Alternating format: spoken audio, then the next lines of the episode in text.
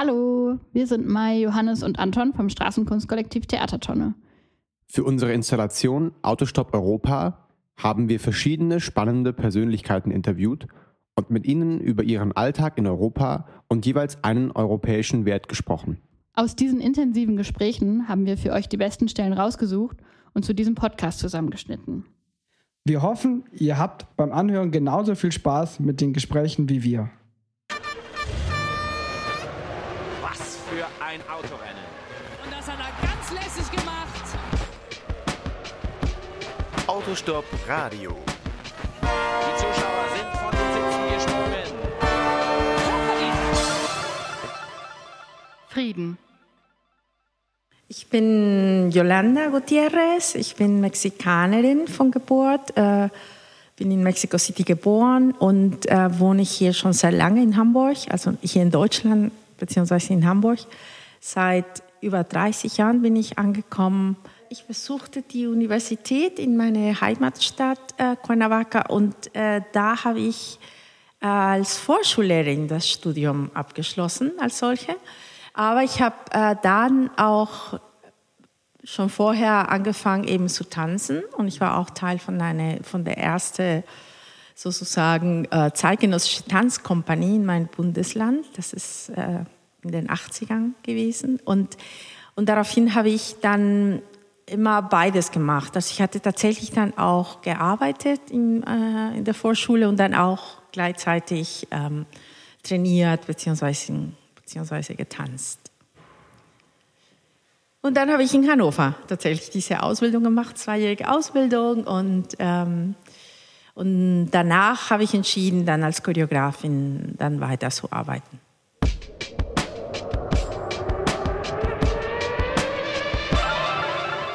Frieden.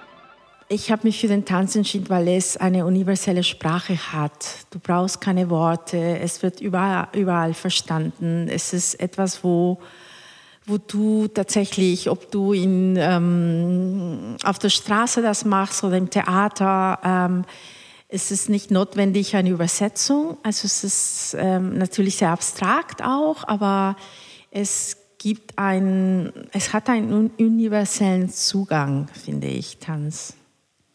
Bei Europa denke ich an Vielfältigkeit, Mehrsprachigkeit, ähm, Grenzenlosigkeit, wobei inzwischen das nicht mehr so ganz ist. Ähm, ich denke an Essen, an Orte, aber viel an Menschen. Menschen aus unterschiedlichen Ecken und Orten. Ja.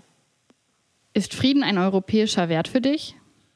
Also ich denke, es ist ein universeller äh, Wert. Also äh, es ist etwas, wonach wir Menschen streben und wir es tatsächlich nicht schaffen, habe ich den Eindruck. Also ähm, ich denke, dass, dass es viel darin liegt, ähm, dass wir unsere Vergangenheit nicht wirklich äh, verarbeitet haben, dass, dass wir nicht davon in der Lage sind, Zusammenhänge herzustellen und darüber zu reflektieren und dass wir oft, ähm, oft dieselben Fehler begegnen. Und ich denke, dass wir einfach nicht davon lernen als Menschheit über diese Fehler der Vergangenheit und dass sie, die sich irgendwie wiederholen.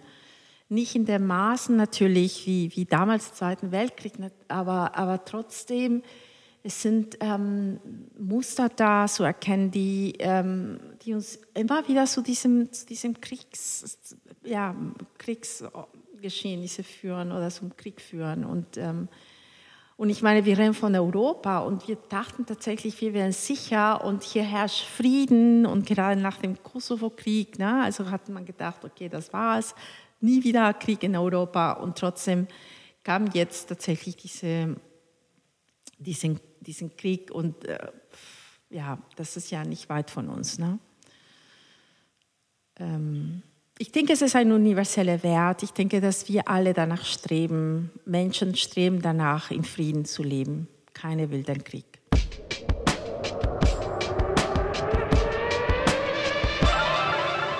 Frieden. Also Frieden ist für mich die Freiheit, auf die Straße zu gehen und abends, nachts äh, und nicht das Gefühl zu haben, man wird überfallen, man wird ähm, angegriffen. Frieden ist auch für mich ein, eine Emotion, ein Zustand.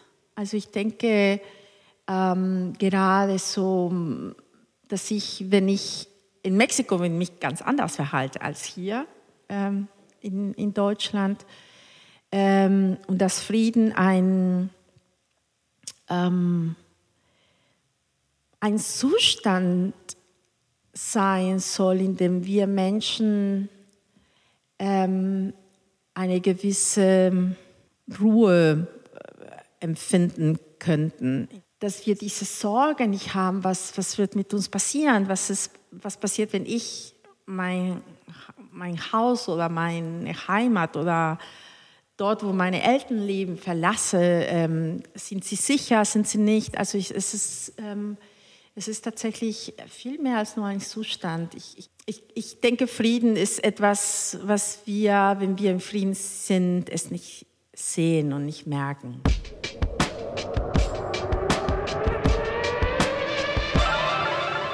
Frieden. Du arbeitest als Choreografin und realisierst Tanzinterventionen im öffentlichen Raum, die sich mit der kolonialen Vergangenheit Deutschlands beschäftigen.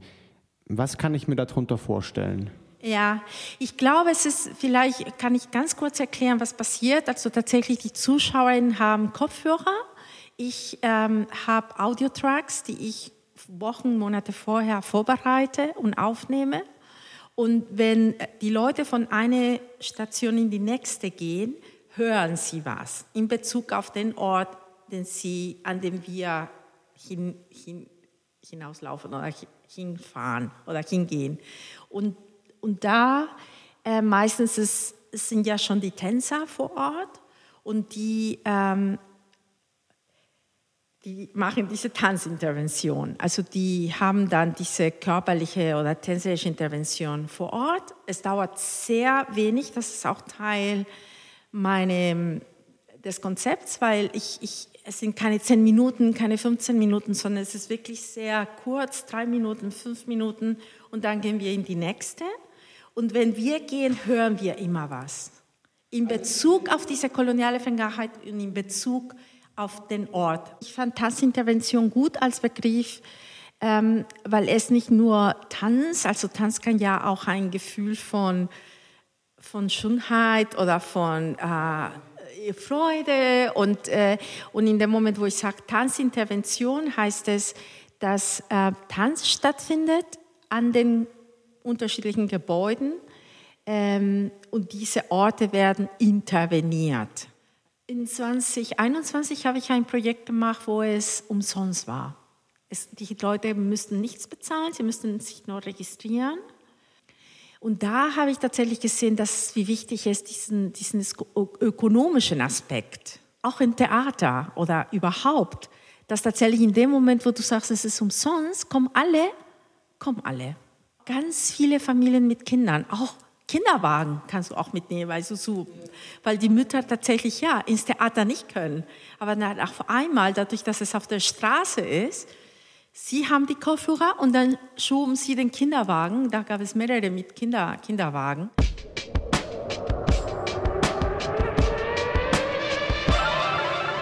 Frieden.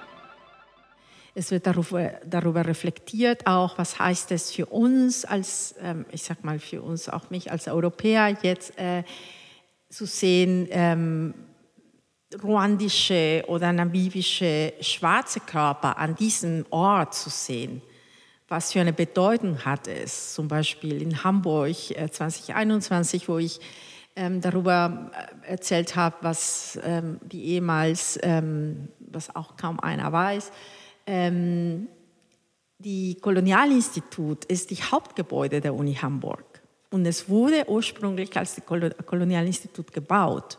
Ich habe nicht gefragt, das ist auch etwas in meiner Arbeit, was ich vermeide, weil ich finde, man, muss, man sollte nicht fragen, sondern man muss es einfach tun. weil wir haben das Recht, es zu tun. Also ist es mein Ansatz. Also ich glaube, dass es meine Arbeit nur ein, ein Beitrag, ein kleiner Teil ist in diesem ganz großen Kontext von Dekolonisierung. Also es gibt natürlich auch die Akademie und es gibt zum Teil auch die Schulen. Und ähm, also bei mir ist es so, dass ich nicht diesen Anspruch hege. Also ich, ich bin, weißt du, die, diejenige, die ähm, den öffentlichen Raum dekolonisiert, aber tatsächlich eine der wenigen äh, Choreografinnen, die eben sich ähm, historisch, was ja mit der Wissenschaft zu tun hat, auch eben mit diesem ja, mit dieser Geschichte der Kolonialvergangenheit gerade in Deutschland, äh, die ganz vergessen wird, auch in Schulbüchern und äh, in der Schule wird kaum erwähnt. Und äh, letztendlich ähm, ist diese, dieses Nichtwissen äh, total erstaunlich. Also ich äh, muss dann immer wieder große Augen machen, wie so Menschen wie du, die studiert haben, irgendwie so wenig über die Kolonialvergangenheit haben. Aber ist doch klar, weil na, also man hat in der Schule es einfach nicht gehabt als Fach.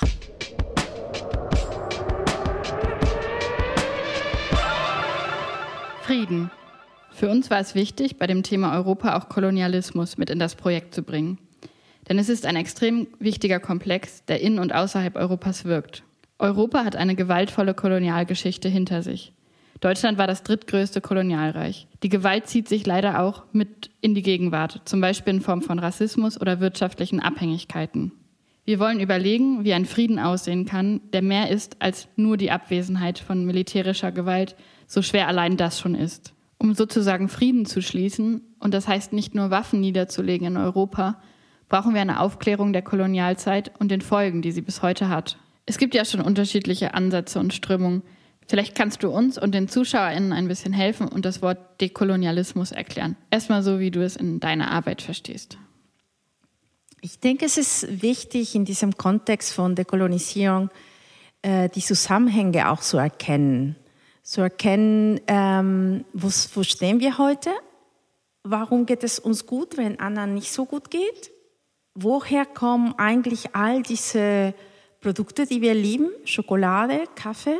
Wie wird der angebaut? Kaufe ich ähm, ähm, Fairtrade oder kaufe ich lieber etwas Billiges im Laden? Ähm, ich denke, dass, dass ähm, heute immer noch diesen ich, Art Neukolonialismus es immer noch existiert. Wir profitieren immer noch vom billigen Kaffee, äh, den gekauft wird von Bauern. Und ich denke, dass es äh, für mich in, in, Zusammen, in diesem Zusammenhang auch ganz wichtig ist, nicht nur über Geschichte zu reden, die vergangen ist, es ist passiert, wir können nichts machen, sondern Geschichte als etwas, was gegenwärtig ist und was wir oder was ich versuche mit diesen Projekten ist, ähm, durch ähm, den Einsatz oder durch diese Tanzintervention tatsächlich bringe ich eben diese Vergangenheit in die Gegenwart.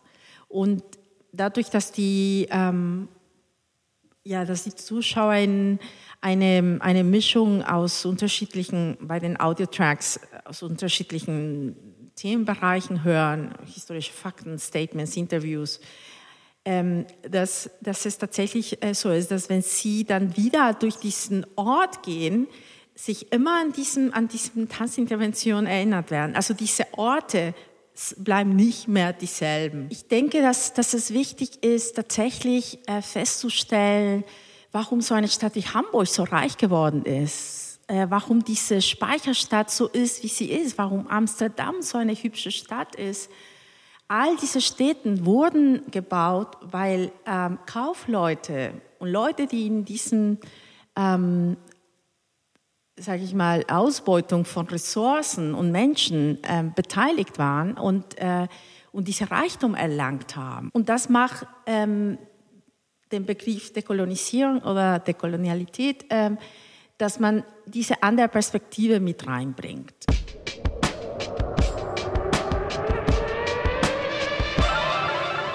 Frieden.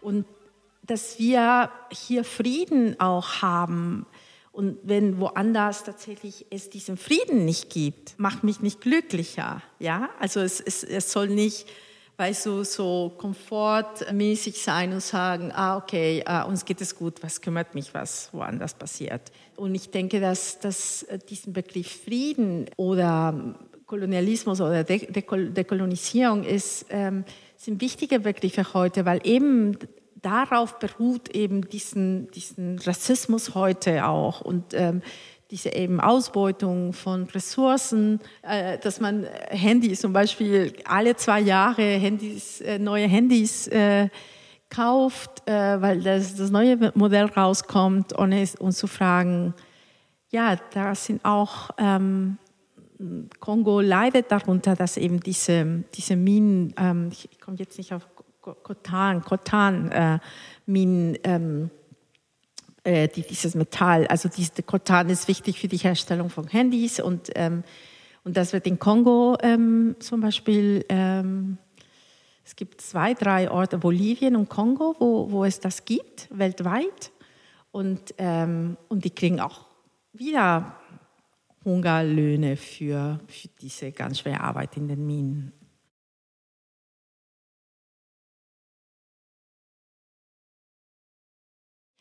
In Hamburg wird äh, für 9 Millionen Euro den Bismarck-Denkmal, das Bismarck-Denkmal ähm, renoviert. Ich bin auch nicht dafür, dass, dass es abgebaut werden soll, aber es muss kontextualisiert werden. Es muss einfach gesagt werden, wer war Bismarck, was hat er verursacht, warum, warum war er mit den Kolonien irgendwie am Anfang nicht einverstanden und dann hat er doch ähm, zugegeben, hat er dann die Schutztruppen gesch geschickt. Ähm, man muss auch die, die Zeit verstehen, in der das Ganze passiert ist. Also er war tatsächlich gut befreundet mit diesen Hamburger Kaufleuten, die ihm eben dieses Denkmal auch gebaut haben. Ähm, nach, nach seinem Tod, also er hat das nicht mehr gesehen. Und ähm, ich zum Beispiel in meinem letzten Projekt, wo namibische ähm, Nachfahren von Herero, Oberherero, ähm, auf dem Backenhafen eine Tanzintervention gemacht haben, war es für mich wirklich sehr hochpolitisch und auch sehr, sehr beeindruckend zu sehen, es gibt die, die haben es überlebt und die, sind, die stehen jetzt da, empowered, also es, ist, na, es sind nicht die Opfer, es sind die, die Überlebende von, von diesem Genozid, äh, die damals die Deutschen gemacht haben in Namibia. Und, und, und stehen sie da und machen eben diese, diese ähm, Tanzintervention. Backenhafen war der Ort, wo die Schutztruppen den Hafen verlassen haben. Es gab große Events in Hamburg ähm, rund um diesen Abschied von jungen Soldaten. Und, ähm, und all das zu reflektieren und zu sehen, bringt, glaube ich, eine ganz andere Perspektive, wie wir, wie wir vielleicht ähm, in der Lage wären, die Welt zu sehen.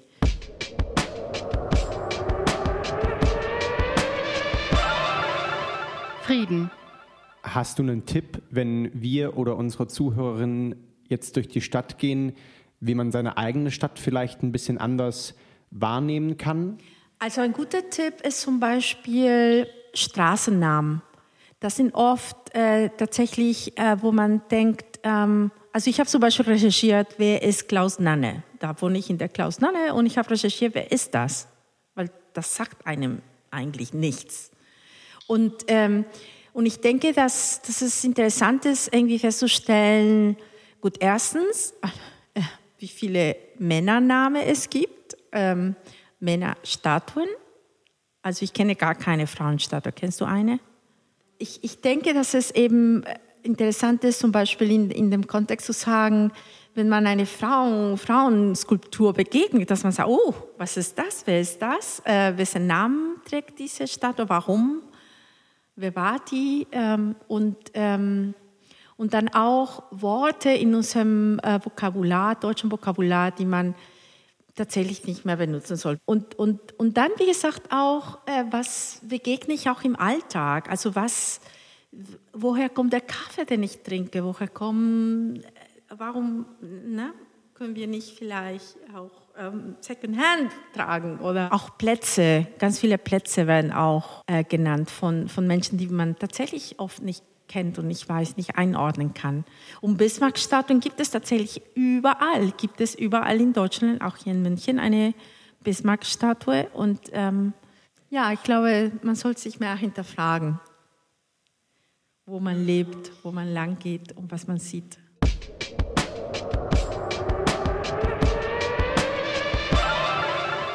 Frieden. Was wünschst du dir für die Zukunft Europas?